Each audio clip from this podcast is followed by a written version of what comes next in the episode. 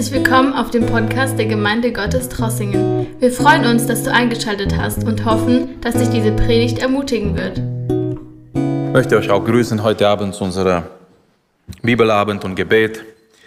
Ich möchte auch die Live-Zuschauer begrüßen, die dabei sind mit uns. Und wir möchten demnächst in die nächsten Minuten einen Schritt weitermachen in 2. Timotheusbrief. Wir sind in 2. Timotheus Kapitel 1. Und möchte nur kurz erwähnen, was letzten Mittwoch gesagt wurde. Einfach deswegen, weil der Text, der jetzt kommt, hat eine sehr starke Verbindung mit das, was davor gesagt wurde durch Oti letzten Mittwoch.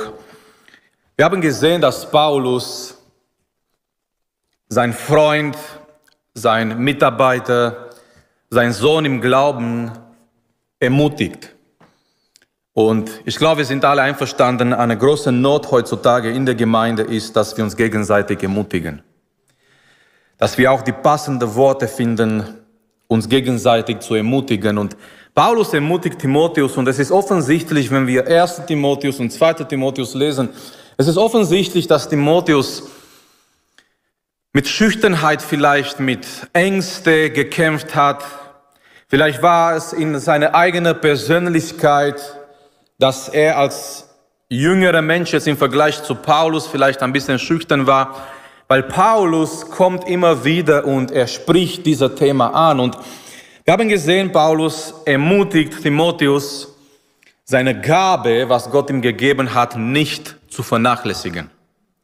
Dass er Gott dient mit seiner Gabe, dass er aufpasst, dass diese Gabe brennt in sein Leben, dass er diese Gabe entfacht und dass er schaut, dass diese Gabe in sein Leben brennt. Und zum Schluss, Paulus gibt Timotheus im Vers 7 einen sehr guten Grund dafür und er sagt, Gott hat uns nicht einen Geist der Angst gegeben.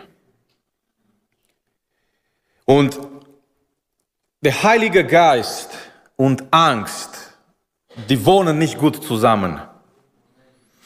Es ist entweder eine oder das andere. Wenn wir voll Geistes sind, dann hat Angst keinen Platz mehr da in unserem Leben. Das bedeutet nicht, dass Angst nicht gegen unser Leben kommen wird. Das bedeutet nicht, dass wir nicht mit Angst kämpfen. Aber Angst wird letztendlich kein Ort und kein Platz finden in unser Herz, sich eine Zuhause zu machen, weil unsere Herzen voll Geistes sind. Auf der anderen Seite, Angst und Dienst für den Herrn, die passen nicht gut zusammen miteinander. Wenn wir dem Herrn dienen, Gott ruft uns und Gott möchte auch, dass wir Mut haben. Und das ist ganz wichtig, dass wir gegen unsere Ängste uns äh, bereit sind zu kämpfen, dass wir auch mit diesem Aspekt von Angst in unserem Leben auch umgehen und bereit sind, das zu bekämpfen. Warum? Weil wenn wir unsere Ängste nicht bekämpfen, wenn wir nicht aufpassen in dieser Bereich, es kommt zu der Gefahr, was Paulus jetzt erwähnt, in dem Text, zu dem wir heute Abend kommen. Und zwar, es kann die Gefahr kommen in unser Leben, dass wir uns für Jesus, für unsere christliche Glaube schämen. Wenn wir nicht aufpassen, wenn wir Angst zulassen in unser Leben und wenn wir diese Angst nicht bekämpfen durch Gottes Kraft, es kann dazu kommen, dass wir uns für Jesus, für unsere christliche Werte in manchen Situationen sogar schämen. Und ich möchte hier Gottes Wort lesen, 2. Äh, Timotheus Kapitel 1, Vers 8 bis Vers 12. Das werden wir heute Abend anschauen, zusammen in den nächsten Minuten. So schäme dich nun nicht des Zeugnisses von unseren Herrn, auch nicht meinen Wegen, der ich sein Gefangener bin, sondern leide mit uns für das Evangelium in der Kraft Gottes. Er, er meint hier Gott, er hat uns ja errettet und berufen, mit einem heiligen Ruf, nicht aufgrund unserer Werke, sondern aufgrund seiner eigenen Vorsatzes und der Gnade, die uns in Christus Jesus vor ewigen Zeiten gegeben wurde, die jetzt aber offenbar geworden ist durch die Erscheinung unseres Retters Jesus Christus, der dem Tod die Macht genommen hat und Leben und Unvergänglichkeit ans Licht gebracht hat durch das Evangelium für das ich als Verkündiger und Apostel und Lehrer der Heiden eingesetzt worden bin. Aus diesem Grund erleide ich dies auch, aber ich schäme mich nicht. Denn ich weiß, an wen ich glaube, und ich bin überzeugt, dass er mächtig ist, das mir anvertraute Gut zu bewahren bis zu jenem Tag. Paulus fängt hier an und er sagt, Timotheus, schäme dich nicht. Und das ist die Botschaft, das ist so der Titel für die Betrachtung von heute Abend, schäme dich nicht für das Evangelium von unserem Herrn. Nun, wir wissen im Leben, normalerweise man schämt sich für falsche Sachen. Wenn jemand etwas Falsches tut und er wird erwischt, wenn er noch einen gewissen Respekt hat und eine gesunde Gewissheit, er schämt sich irgendwie. Er schämt sich für das, was er getan hat. Er schämt sich vielleicht, weil er erwischt wurde, worden ist oder irgendwie in manchen Situationen. Aber warum sollte man sich schämen für, für eine gute Sache? Und was für ein wichtiger Text in Situationen für viele Menschen, vielleicht besonders junge Leute, nicht wahr? Eine Situation vielleicht in der Schule, wo du mit dieser Versuchung kämpfen musst, dich für Jesus zu schämen. Eine Situation vielleicht irgendwo in einer Universität, eine Situation bei der Arbeit, wo jemand vielleicht denkt, ach nicht, dass unbedingt meine Arbeitskollegen erfahren, dass ich in eine Gemeinde hingehe. Nicht unbedingt, dass, dass meine Kumpels in der Nachbarschaft, dass, dass die Leute rund um mich, dass die erfahren, dass ich in eine Freikirche gehe, dass, ich, dass die erfahren, dass ich zu dieser christlichen Werte stehe, weil die sind heutzutage nicht mehr, nicht mehr beliebt und nicht mehr populär. Nun kein Wunder, Jesus hat selber darüber gesprochen, zum Beispiel in Markus Kapitel 8, in Vers 38, Jesus, er spricht über dieses Problem gerade deswegen, weil er hat gewusst, es werden manche kommen, die mit dieser Situation zu kämpfen haben werden. Markus Kapitel 8, Vers 38, denn wer sich meine und meine Worte schämt, sagt Jesus. Wer sich für mich schämt, Wer sich meine und meine Worte schämt unter diesem ehrbrechlichen und sündigen Geschlecht, dessen wird sich auch der Sohn des Menschen schämen, wenn er kommen wird in der Herrlichkeit seines Vaters mit dem heiligen Engel. Selbst Paulus sagt in Römerbrief in Kapitel 1, Römer Kapitel 1 in Vers 16, denn ich schäme mich des Evangeliums von Christus nicht. Das heißt, es gab wahrscheinlich damals schon Menschen in der Gemeinde, die haben mit diesem Problem gekämpft. Es gab Menschen, die haben dieses Problem gehabt, diese Versuchung gehabt, sich für das Evangelium zu schämen. Und vielleicht können wir uns nicht so stark mit dieser Situation identifizieren, weil in unserer Zeit in Deutschland, in Europa, es ist absolut normal zu sagen, ich bin Christ. Es ist nicht anormales zu sagen, ich bin Christ, ich gehe in eine Gemeinde. Aber in der damaligen Zeit zu sagen, ich gehöre zu Jesus, es war ziemlich frisch danach, nachdem man gewusst hat, dieser Jesus ist, ist in Jerusalem gestorben auf ein Kreuz.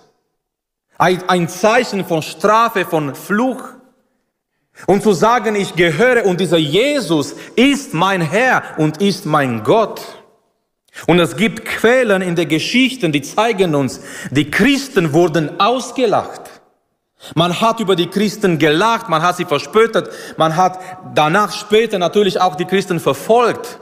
Aber in der damaligen Zeit zu sagen, ich glaube an das Evangelium und ich gehöre zu Jesus, es war nicht so etwas Normales wie heutzutage. Wir sagen oder man hat früher mindestens gesagt, man lebt in ein christliches Land. Nun natürlich, wir sind jetzt weit entfernt von dieser Begriff. Aber man hat früher gesagt, ja, wir leben in ein christliches Land. Dieses Land wurde gegründet auf christliche Werte. Und Christ zu sein, in der Gemeinde, in die Kirche zu gehen, war das nicht so früher im Dorf? Alle Menschen Früh am Morgen haben sich schön angezogen, sind in die Kirche gegangen. Die Menschen waren irgendwie religiös. Und zu sagen, ich gehöre, ich gehe hin in eine Kirche, in eine Gemeinde, das ist etwas, oder es war etwas ganz Normales. Aber in der damaligen Zeit, ganz am Anfang, des Christentums, sich zu bekennen zu dieser Evangelium und zu Jesus Christus, war nicht so normal. Und es war diese große Gefahr da, dass vielleicht manche Gläubige sich dafür schämen, dass sie zu das gehören, zu Christentum. So Paulus kommt hier zu Timotheus und er, er ermutigt ihn und sagt, Timotheus, schäme dich nicht. Und diese Botschaft ist so wichtig für uns heute, dass wir uns nicht schämen für das Evangelium, dass wir uns nicht schämen für unseren Herrn Jesus Christus, dass wir uns nicht schämen für die Gemeindegeschwister. Und Paulus geht hier im Vers 8 am Anfang in zwei Richtungen. Er sagt Nummer eins, schäme dich nicht wegen, wegen die Botschaft. Timotheus, du brauchst dich nicht für die Botschaft schämen. Er sagt hier, Vers 8, so schäme dich nun nicht des Zeugnisses von unseren Herrn. Und er meint hier die Botschaft in sich. Nun, die Botschaft, wir wissen, Paulus schreibt selber, 1. Korintherbrief, die Botschaft war nicht so populär. Die Botschaft war nicht immer so beliebt. Paulus sagt, die Juden wollen Wunder sehen und die Griechen, die Heiden, die wollen Weisheit, die wollen Philosophie, aber wir predigen Christus, der Gekreuzigte. Und er sagt, diese Botschaft von Christus, der Gekreuzigte, ist ein Skandal für die Menschen. Die Menschen konnten das nicht begreifen. Wie kann man so eine Botschaft verkündigen und an so eine Botschaft glauben, das Evangelium? Die Botschaft des Christentums. Diese Botschaft des Christentums ist nicht eine finanzielle Botschaft, komm zu Jesus und du wirst reich oder komm zu Jesus, es wird dir alles wunderbar gehen in dein Leben, sondern in der Mitte von dieser Botschaft von Christentum ist das Kreuz von unserem Herrn Jesus Christus. Gott, der zu Mensch wird, für die Menschen zu sterben und es gibt keinen Weg, es gibt keine Abkürzung, es gibt keine andere Möglichkeit. Allein dadurch ist die Errettung möglich durch das Kreuz von unserem Herrn Jesus Christus. Und die Menschen wollten was anderes hören, aber Paulus sagt, nein, das ist die Botschaft und wir brauchen uns dafür nicht schämen. Schäme dich nicht für die Botschaft. Diese Botschaft von unserem Herrn Jesus Christus. Es gibt leider Tendenzen, Gemeinden, die sagen, ach, heute über Blut zu predigen, hm, das, die Menschen wollen sowas nicht hören. Über Blut, über ein Jesus, der am Kreuz hängt und der blutet und warum ist er dort wegen unserer Sünden und dieser Weg des Bekehrung ist so wichtig. Es, es gibt Menschen, die sagen, ach, das, das, die modernen Menschen wollen sowas nicht hören. Schäme dich nicht für die Botschaft. Dann sagt Paulus hier, und das gefällt mir auch sehr, Paulus sagt, schäme dich nicht für die Gemeinschaft. Für die Gemeinschaft. Was wichtig ist zu verstehen, wir gehören nicht nur zu Jesus, wir gehören zu der Gemeinde. Amen. Schäme dich nicht für die Gemeinschaft. Er sagt hier im zweiten Teil weiter in Vers 8, auch nicht meinetwegen. Die Menschen hätten fragen können, Timotheus, wer ist dein Vorbild? Wer ist dein Mentor? Paulus. Oh, wo ist Paulus? Wir würden ihn äh, gerne treffen. Ach, er ist in ein Gefängnis. Paulus sagt, schäme dich nicht für die Gemeinschaft. Schäme dich nicht meinetwegen. Wir gehören nicht nur zu Jesus, nochmal, wir gehören zu die Gemeinde. Und die Gemeinde ist unsere Familie. Die Gemeinde ist unsere geistliche Familie und wir dürfen uns und wir müssen uns nicht für die Gemeinde schämen. Ich liebe diese Stelle in Hebräerbrief. Es geht um Mose und wir kennen die Geschichte, als Mose verstanden hat, was seine richtige Identität ist, dass er nicht zu Ägypten gehört. Er hat sich zum Gottesvolk, zu Israel angeschlossen und die Bibel sagt uns hier in Hebräer Kapitel 11, Vers 25, er zog es vor, mit dem Volk Gottes Bedrängnis zu erleiden, anstatt der vergänglichen Genuss der Sünde zu haben. Da er die Schmach des Christus für größeren Reichtum hielt als die Schätze, die in Ägypten waren, denn er sah die Belohnungen an. Aber erster Teil, Vers 25, Mose war bereit, sich mit Gottes Volk, mit einem Volk von Sklaven zu identifizieren. Wenn wir zu Jesus kommen, automatisch wir identifizieren uns mit die Gemeinde von Jesus Christus.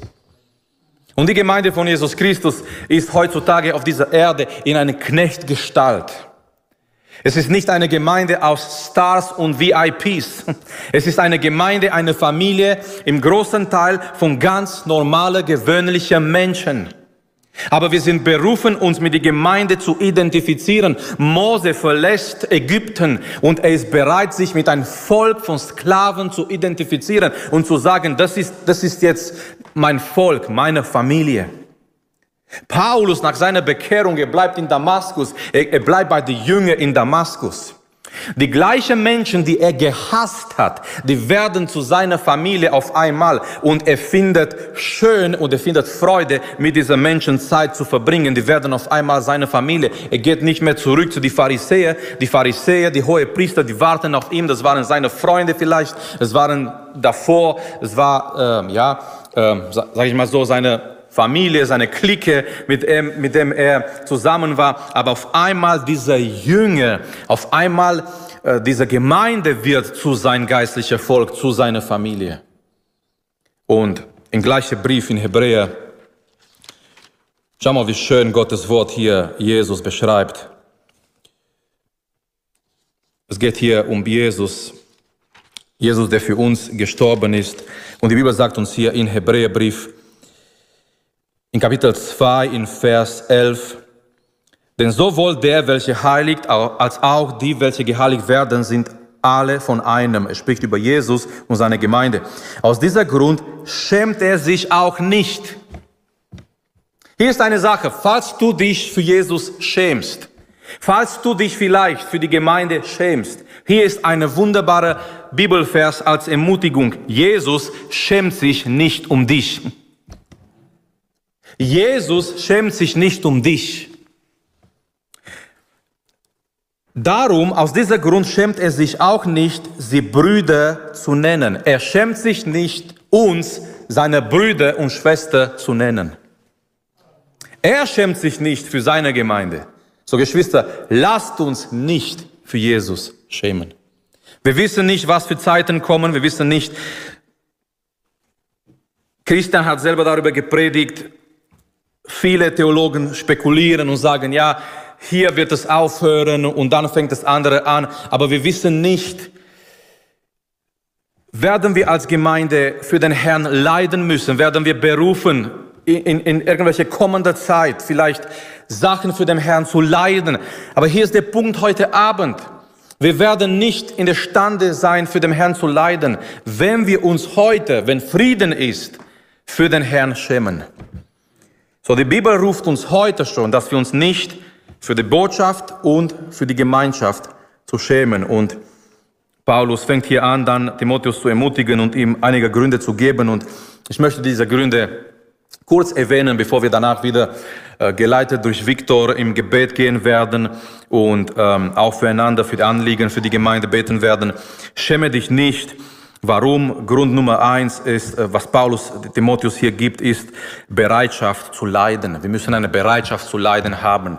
Äh, Vers 8, letzter Teil, sondern leide mit uns, leide mit uns, Timotheus.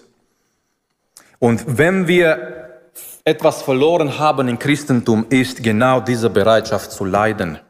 Wir haben falsch gehört und wir haben falsch verstanden, wenn man zu Jesus gehört und wenn man zu Jesus kommt, dann wird man überhaupt keine Schwierigkeiten mehr haben und, und, und so weiter.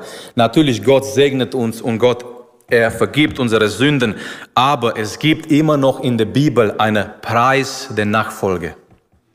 Der Preis der Errettung wurde von Jesus am Kreuz bezahlt. Aber es gibt einen gewissen Preis der Nachfolge. Dieser Preis der Nachfolge bedeutet, ich gehe mit Jesus und egal was auf meinen Weg kommt und egal was ich leiden muss, ich nehme alles auf mich zu, weil ich möchte Jesus nachfolgen. Und, und Paulus sagt hier zu Timotheus, Timotheus sei bereit zu leiden.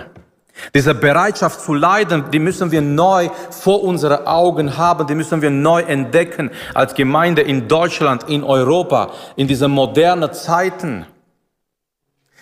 Einfach diese Bereitschaft, Herr, wenn es so weit kommt, hilf uns, dass wir bereit sind, für dich zu leiden, für das Evangelium zu leiden.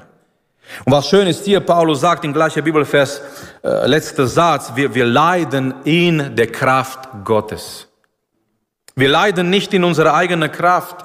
Wenn es so weit kommt, dass wir für den Herrn leiden müssen, wir leiden nicht in unserer eigenen Kraft, wir leiden in Gottes Kraft.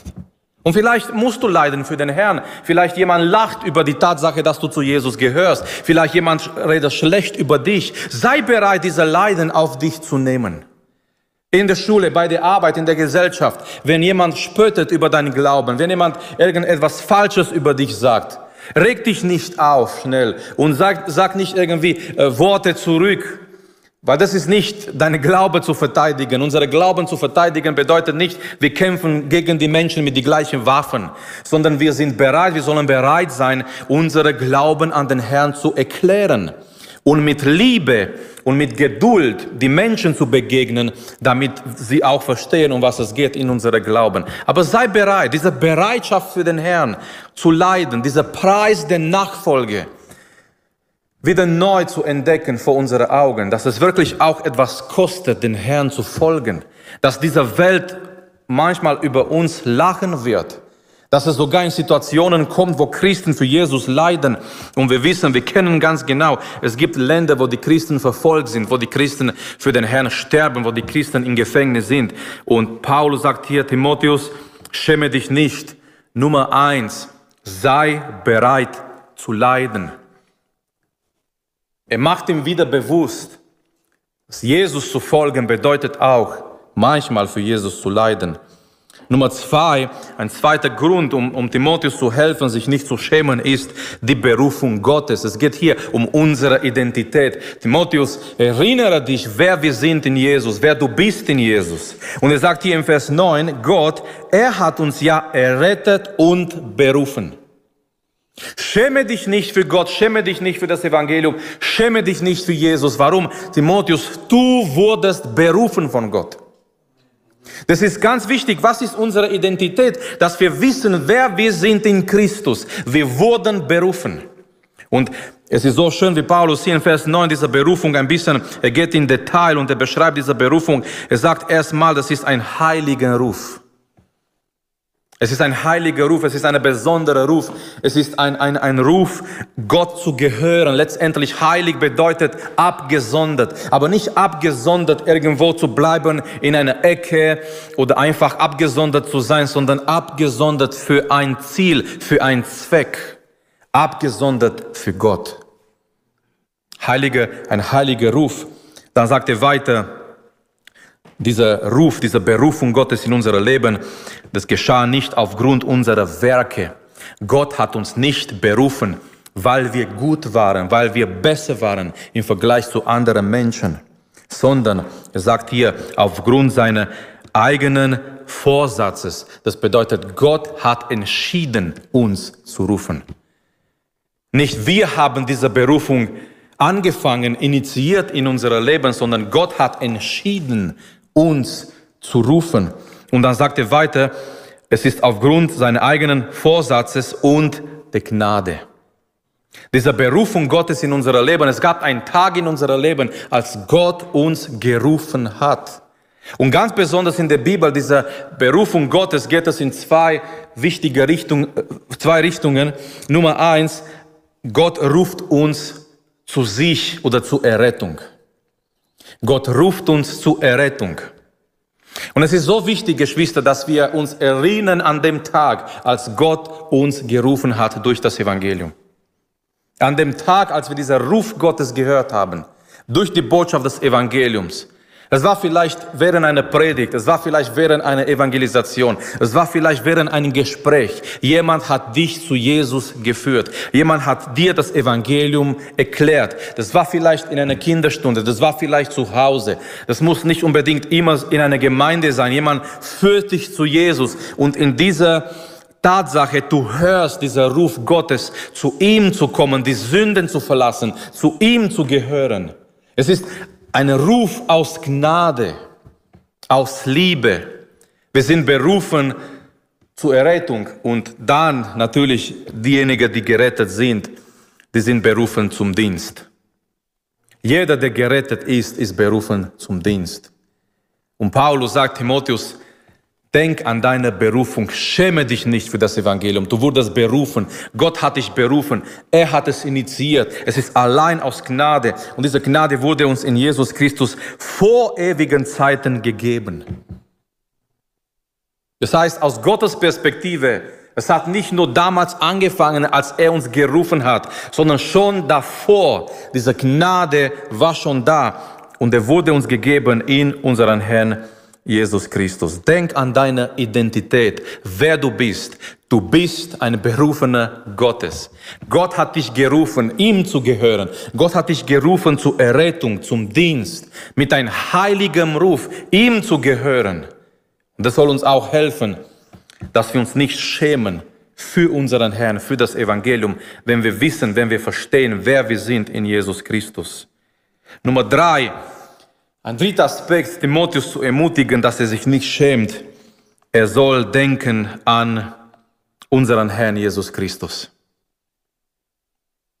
Ich glaube, das hilft uns so stark, dass wir an unseren Herrn Jesus Christus denken. Und er erwähnt hier im Vers 10, der Herr Jesus Christus, nachdem er im Vers 9 gesagt hat, in Jesus Christus wurde uns die Gnade gegeben, im Vers 10, er spricht über den Herrn Jesus Christus. Und er zeigt, wer Jesus ist und was Jesus getan hat. Ich glaube, das hilft uns in solche Situationen, wenn wir mit dieser Versuchung kämpfen, dass wir uns für Jesus, dass wir uns für das Evangelium schämen. Das hilft uns doch für Jesus zu stehen, wenn wir uns erinnern, wer Jesus ist und was Jesus für uns getan hat. Ich habe vorher gesagt in Hebräer Kapitel 2, Jesus hat sich nicht für uns geschämt. Und schau mal, wer Jesus ist und was Jesus getan hat, Vers 10. Die jetzt aber offenbar geworden ist, also die Gnade ist jetzt offenbar, äh, wurde jetzt offenbart, durch die Erscheinung unseres Retters Jesus Christus. So, Jesus ist unser Retter. Jesus hat uns gerettet aus unseren Sünden. Wir schämen uns nicht für ihn. Warum? Er ist unser Retter. Stell dir vor, du bist in einer sehr großen Not. Du bist in so einer materiellen, finanziellen Not, egal was für eine Not, und du kannst nicht alleine aus dieser Not herauskommen. Und jemand kommt in dein Leben. Jemand kommt und er hilft dir in dieser Not. Frage, wirst du, dies, wirst du dich um diese Person schämen? Ich glaube nicht. Im Gegenteil, du wirst sagen, das ist mein, mein Retter, das ist der Mann oder die Frau, die mir geholfen hat. Dieser Person, als ich am Ende war, als ich keine Ressourcen mehr gehabt habe, als ich nicht mehr weiter wusste, diese Person kam in mein Leben und diese Person hat mir geholfen. Und wir würden überall erzählen, wie eine Person uns geholfen hat. Wir würden uns nicht schämen. Und genau da sind wir berufen, uns mit unserem Herrn Jesus Christus zu loben. Nicht zu schämen, sondern im Gegenteil, überall, wo wir die, die Gelegenheit haben zu sagen, Jesus Christus kam in unser Leben, wir konnten nicht mehr weiter. Wir waren Sünder, gebunden in unsere Sünden, ohne Ziel in dieser Leben. Aber Jesus kam in unser Leben und Jesus hat uns gerettet. So denkt an Jesus Christus, wer Jesus Christus für dich ist. Wir schämen uns nicht für ihn. Warum? Er hat uns gerettet. Und dann, Paulus zeigt hier den Timotheus, er erinnert den Timotheus, was Jesus auch getan hat. Schau mal, was er getan, getan hat. Der dem Tod die Macht genommen hat. Oh Halleluja. Was hat Jesus getan? Er hat den Tod die Macht genommen. Und deswegen, wir haben keine Angst als Christen vor dem Tod. Warum? Weil unseren Herrn hat den Tod die Macht genommen. Nicht den Tod hat die Macht, sondern unseren Herrn Jesus Christus. Was hat er noch gemacht? Er hat Leben und Unvergänglichkeit ans Licht gebracht. Denk an Jesus. Jesus ist der Retter. Jesus hat den Tod, den Macht weggenommen. Jesus hat Leben und Unvergänglichkeit ans Licht gebracht. Jesus hat uns Leben und Ewigkeit gebracht. Und deswegen unser Leben mit Jesus hat Sinn. Warum? Weil es ist Leben in unser Leben. Viele Menschen leben ohne Leben, ohne zu leben. Viele Menschen leben einfach so. Die stehen morgens auf wie eine Art Roboter in einer gewissen Routine und die funktionieren einfach nur so. Aber das ist kein Leben. Allein das Leben mit Jesus ist das echte Leben. Er hat Leben, er hat Ewigkeit in unser Leben jetzt schon gebracht. Ja, wir sind auf dem Weg zur Ewigkeit oder wir gehen der Ewigkeit entgegen und eines Tages werden wir für immer mit dem Herrn sein. Aber preis dem Herrn, die Ewigkeit ist schon jetzt da in unserem Leben, in unserer Herzen. Es ist nicht etwas, was, was anfangen wird irgendwann mal nur, wenn wir in die, in die Ewigkeit sind, sondern die Ewigkeit hat jetzt schon begonnen in unseren Herzen durch unseren Herrn Jesus Christus. Und wenn wir uns immer vor Augen halten, wer Jesus ist und was er getan hat, das hilft uns, dass wir uns nicht für den Herrn schämen. Denk immer, er hat dich gerettet. Denk immer, er stand zu uns. Denk immer, er hat Leben und Ewigkeit in unser Leben gebracht. Denkt immer, er hat sich nicht für uns geschämt. Denken wir an das Kreuz. Denken wir an diesen Weg, den Jesus gegangen ist. Und so wollen wir uns in dieser Zeit nicht für ihn, nicht für das Evangelium schämen, sondern wir wollen festhalten an unserer Bekenntnis. Wir wollen sagen, ja, wir gehören zu Jesus. Wir wollen wie, wie die drei hebräischen Jungen sein in Babylon. Was für ein wunderbares Zeugnis. All die anderen sind mit dem Strom gegangen. Und es gibt dieser Kinderlied, nur die toten Fische gehen und schwimmen mit dem Strom. Es braucht Leben und Kraft, gegen den Strom zu sein. Und Gott hat uns nicht berufen, mit dem Strom zu gehen, sondern dagegen zu sein und zu sagen, Moment, ich beuge mich nicht vor den Götzen dieser Welt sondern wie diese drei hebräische Jungen in Babylon, die haben gesagt, nein, wir beugen uns nicht, Nebukadnezar, vor deiner Statue, sondern wir stehen zu unserer Gott. Wir stehen zu unserer Bekenntnis. Wir stehen zu das, was wir zu Hause in Israel gelernt haben. Höre Israel, dein Gott ist der wahre Gott und du sollst keine Götzen haben und keine Bilder haben, den du anbetest. Wir stehen Nebukadnezar zu Gottes Wort. Und genau das sind wir berufen. Geschwister, ich sage mal so, heutzutage von einer Seite, also sind diese zwei Seiten der Gemeinde, von einer Seite ein Teil der Gemeinde heutzutage in der Welt leidet für Jesus, wird verfolgt für Jesus. In die gleiche Familie, in die gleiche Familie, ein Teil der Gemeinde ist berufen, für Jesus zu stehen. Und das sind wir. Wir müssen, wir sind noch nicht verfolgt für Jesus. Aber hier in Deutschland, hier in Europa, mit so vielen falschen Ideologien, mit so vielen falschen Sachen, die gegen Gottes Wort sind, wir sind berufen, für Jesus zu stehen. Es ist die gleiche Gemeinde, die gleiche Familie, nur manche sind im Gefängnis für Jesus, manche müssen in die Schule für Jesus stehen. Manche sind verfolgt für Jesus, manche müssen für Jesus leben in Deutschland. Manche müssen Sachen für Jesus verlieren, manche müssen für Jesus leben mit Sachen in ihrem Leben. Es ist aber die gleiche Gemeinde, die gleiche Familie und nochmal, es ist so wichtig, dass wir immer wissen und immer denken, wer Jesus ist. Nummer vier, ein, ein vierter Ermutigung, Grund, sich nicht für Jesus zu schämen, ist das Evangelium. Das Evangelium. Wenn wir diese Botschaft verstehen und, und mehrmals diese Botschaft wird erwähnt hier in diesem Text, mehrmals hier wird das Evangelium erwähnt. Wir haben schon gelesen in Vers 8, er sagt hier, leide mit uns für das Evangelium in der Kraft Gottes. Danach sagt er hier, in, in Vers 10, Jesus hat uns Leben und Unvergänglichkeit gebracht durch das Evangelium. Danach sagt er in Vers 12, Paulus selbst, er leidet, er ist, er ist äh, Apostel und Verkündiger und Lehrer der Heiden und er leidet deswegen, warum? Weil er das Evangelium verkündigt. verkündigt. So Paulus sagt, Timotheus, ein weiterer Grund, dich nicht zu schämen, ist diese Botschaft, das Evangelium. Und Paulus sagt in einer anderen Stelle, die Menschen auf dieser Welt, die verstehen das Evangelium nicht. Für die Menschen äh, ist eine Torheit das Evangelium. Die, die verstehen das nicht. Wie kann das sein? Der Mensch denkt, er muss etwas tun.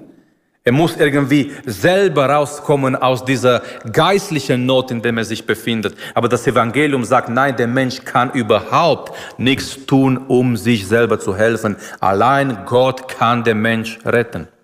Und wie geschieht das? Durch das Evangelium. Was bedeutet das Evangelium? Das Evangelium bedeutet ganz klar, in seiner Liebe, in seiner Gnade, Gott schenkt uns die Lösung, indem Jesus Christus an unserer Stelle für unsere Sünden am Kreuz stirbt. Wir hätten die Strafe verdient. Römer Kapitel 1, Gottes Zorn offenbart sich vom Himmel über jede Sünde, über jede ähm, Übertretung seines Wortes, seines Gesetzes. Aber das Evangelium, dieser, dieser, dieser Zorn Gottes kommt nicht mehr auf uns, sondern dieser Zorn Gottes kommt auf seinen Sohn Jesus Christus am Kreuz. Das Evangelium Jesus starb für uns, Jesus starb an unserer Stelle. Und Geschwister, wirklich, es gibt keine schönere, keine bessere, keine größere Botschaft auf, sie, auf dieser Welt als das Evangelium von Jesus Christus.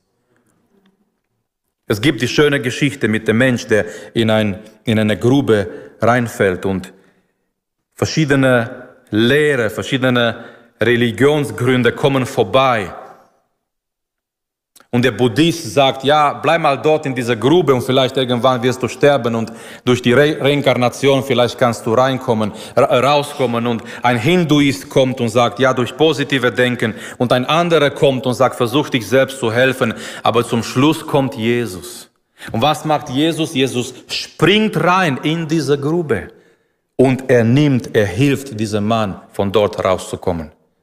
Und genau das ist ein Bild für den Mensch. Der Mensch ist in einer Grube und diese Grube nennt sich die Sünde, seine Verlorenheit. Und verschiedene Religionen, verschiedene Ideologien, verschiedene Theorien kommen und sagen, ach, der Mensch kann das machen und das machen und das machen. Aber die menschliche Geschichte zeigt uns, diese Sachen funktionieren nicht. Wir brauchen jemanden, der kommt da, wo wir sind, der uns retten kann aus dieser Verlorenheit. Und genau das hat Jesus getan. Und wenn wir das verstehen, Geschwister, wir werden uns nicht schämen für das Evangelium. Und ich möchte schließen mit einem, einem fünften Aspekt, was Paulus hier erwähnt, was uns helfen kann, dass wir uns nicht schämen für das Evangelium oder für unseren Herrn, und zwar ein Vorbild von anderen Gläubigen. Der Vorbild von anderen Gläubigen. Paulus erwähnt sich hier als Vorbild für Timotheus. Wir haben hier schon gesehen in Vers 8, er sagt, schäme dich nicht, auch nicht wegen mir. Ich bin sein Gefangener, Jesu Gefangener. Er sagt, leide mit uns. Es waren mehrere da, mehrere Mitarbeiter da, die, da, die für das Evangelium gelitten haben. Und dann kommt er in Vers 11 und 12. Er sagt, für das ich als Verkündiger und Apostel und Lehrer der Heiden eingesetzt worden bin. Aus diesem Grund erleide ich dies auch, aber ich schäme mich nicht. Paulus sagt Timotheus, schau mich an. Ich bin in ein Gefängnis, ich leide für das Evangelium, ich schäme mich aber nicht. Ich stehe zu Jesus. Und was für ein Zeugnis, 2. Timotheus Kapitel 4, ich habe den Lauf vollendet, ich habe den Kampf gekämpft, auf mich wartet jetzt diese Krone der Gerechtigkeit. Was für ein Zeugnis zu sagen, Timotheus, schau zu mir. Ich stehe zu Jesus, ich stehe zu das Evangelium und ich bin bereit zu leiden, ich bin bereit zu sterben. Timotheus, schäme dich nicht schaue zu mir.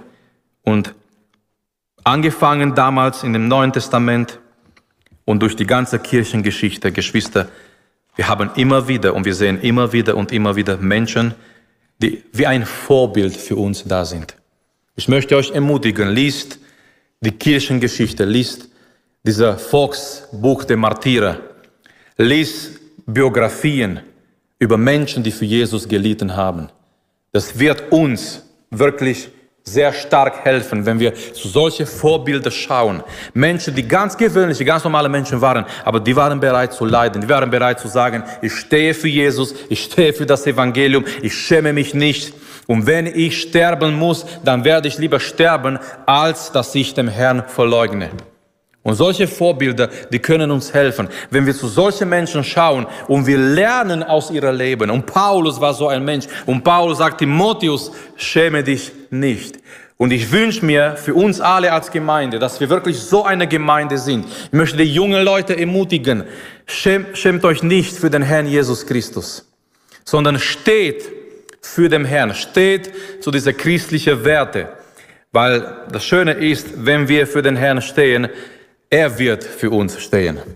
Er wird an unserer Seite stehen. In Daniel Kapitel 1, die Bibel sagt uns, aber Daniel hat sich entschieden, sich nicht zu verunreinigen. Das ist in Vers 8. Aber Daniel hat sich entschieden und dann in Vers 9 sagt uns, aber Gott, Gott hat Daniel gesegnet. Wenn wir uns für Jesus entschieden, wenn wir uns für Jesus nicht schämen, wenn wir für ihn stehen, wir merken, wir stehen nicht alleine. Jesus steht an unserer Seite. Lasst uns gemeinsam aufstehen. Die Botschaft heute Abend, schäme dich nicht.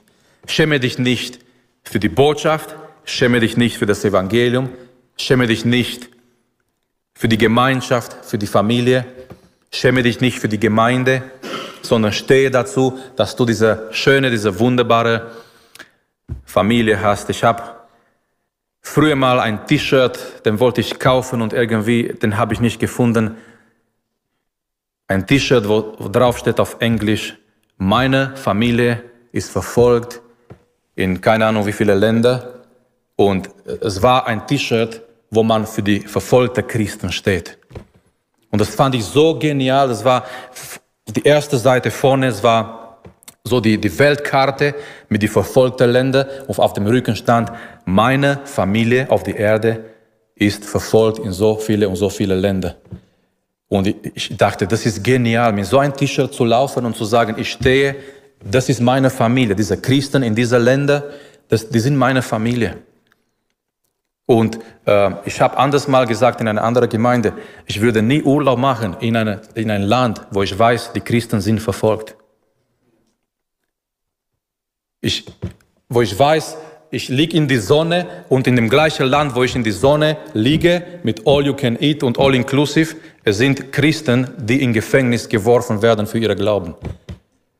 Es ist nur, vielleicht ist jemand beleidigt, ich weiß es nicht, aber ich glaube nicht, dass es richtig ist, in Gottes Augen, in ein Land Urlaub zu machen, wo Christen verfolgt sind für ihre Glauben, hinzugehen, sein, sein Geld wegzuschmeißen, dort in einen schönen Urlaub am Strand zu liegen, wo meine, meine Brüder und Schwestern im Herrn in ein Gefängnis sind für ihre Glauben. Lasst uns stehen mit unserer Familie, die verfolgt ist, in Jesus Christus. Lasst uns äh, auch fühlen mit unseren Geschwistern. Die, die Bibel sagt uns, wir sollen so fühlen mit unseren Geschwistern, wie wenn wir im Gefängnis wären. Weil das ist unsere Familie. Schäme dich nicht für die Familie. Und übrigens, wenn du Leute aus der Gemeinde siehst auf der Straße, grüße sie von ganzem Herzen, umarme sie. Das ist deine Familie. Wir gehen nicht auf die andere Straße, wenn wir jemanden sehen aus der Gemeinde. Oder wir drehen, drehen, uns nicht um, ach der oder die, sondern das ist unsere Familie. Die Leute begrüßen wir am liebsten und am meisten, weil das sind unsere Familie. Amen. Lasst uns füreinander beten, lasst uns für die Gemeinde beten, lasst uns beten, dass wir uns nicht schämen, dass wir ein starkes Zeugnis sind für den Herrn in dieser Zeit. Vater, wir kommen vor deinem Thron der Gnade, Herr. Wir danken dir für deine Liebe, Herr. Wir danken dir für das Evangelium, Herr. Wir danken dir, dass wir die Möglichkeit haben, Herr, für dich zu stehen, Herr. In dieser Zeit, in dieser Generation, Vater, hilf uns, Herr. Gib uns Kraft, Herr. Gib uns Weisheit, Herr Jesus. Herr, sei du mit uns, Vater, in dieser Zeit, Herr, dass wir uns nicht schämen, Herr, dass wir uns wirklich, dass wir festhalten, Herr, an die Bekenntnisse, an unsere Glauben, Herr, an die Tatsache, dass wir zu dir gehören, Herr, an die Tatsache, dass wir zu der Gemeinde gehören, Herr, an die Tatsache, dass wir Brüder und Schwestern sind im Herrn, Vater. Halleluja, Herr, segne uns, Jesus, und nimm unsere Angst weg aus unseren Herzen, Vater. Gib uns Kraft, Herr, dass wir uns nicht schämen, Herr, dass wir zu dir stehen, Herr, dass wir zu dieser wunderbaren Zeugnis aufstehen des Evangeliums, dass wir uns bekennen, Herr, wir gehören zu dir, wir sind deine Kinder, wir sind deine Berufene, Herr Jesus. Halleluja, Vater, Herr, sei du mit uns, Vater. Lass du, Herr, deine Kraft und dein Segen, Vater. Lass du, Herr, deine Liebe, Vater, in unsere Herzen, Vater. Wir danken dir. Danke, dass du unsere Predigt angehört hast. Wenn dich die Botschaft angesprochen hat, dann teile sie gerne mit deinen Freunden und Bekannten, dass auch sie diese Predigt hören können. Wir wünschen dir Gottes Segen.